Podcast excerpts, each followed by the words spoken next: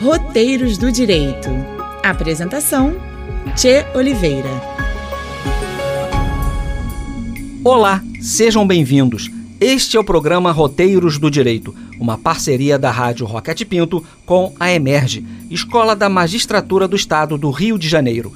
Eu sou Tia Oliveira e vamos conversar com a juíza Admara Falante Schneider, titular da 40 Vara Cível da Comarca da Capital, atuando como juíza auxiliar da terceira vice-presidência do Tribunal de Justiça do Estado do Rio de Janeiro.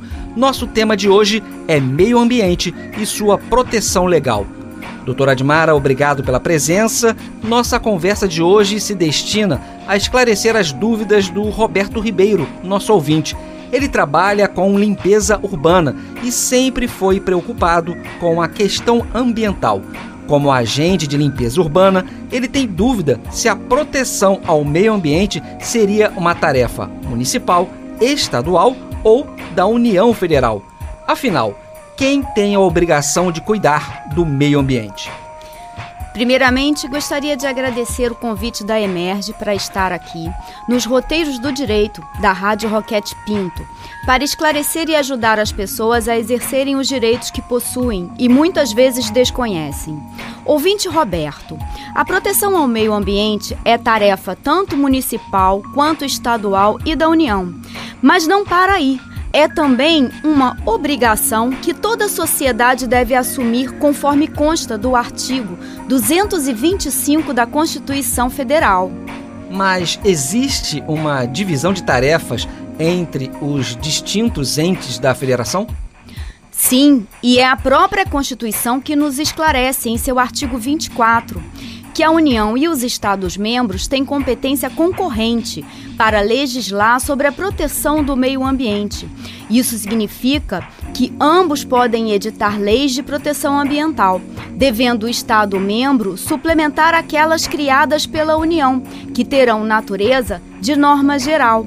Nesse assunto, por exemplo, em 2010, foi editada a Lei 12.305, que trata da Política Nacional de Resíduos Sólidos. Todos os entes da federação devem exercer o combate à poluição em qualquer de suas formas e a preservação das florestas e da fauna e da flora. E na vida cotidiana, como isso vai aparecer para o cidadão comum? Tomando como exemplo o que pode ser feito pelo município, ele pode editar normas ambientais de interesse local e também tomar medidas que visem a preservação e restaura restauração do meio ambiente.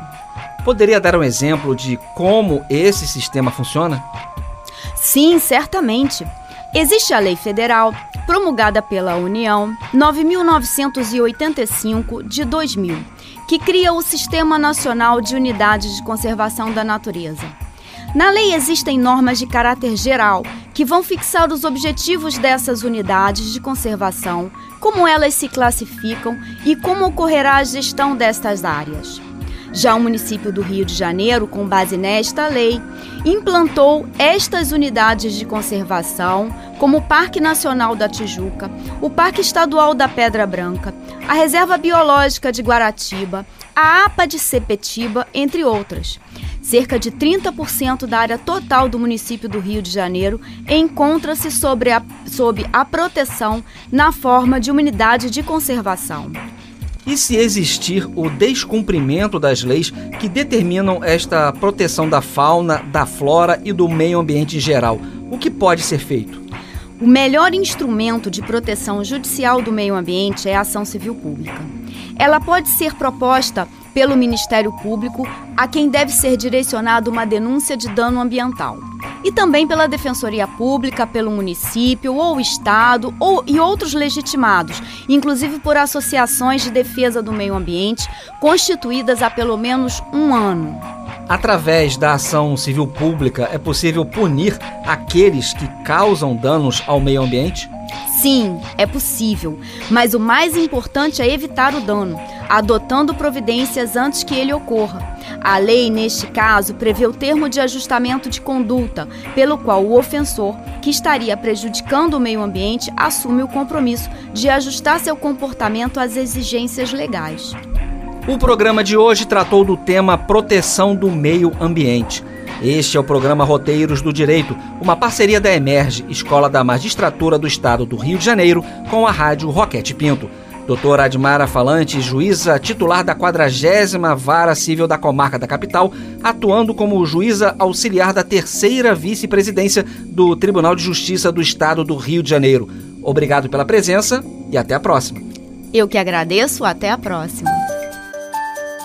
Se você tem dúvidas, questões, perguntas e problemas, mande uma mensagem de texto para a gente pelo nosso WhatsApp. O número é 96968 0094. Repetindo, 96968 0094.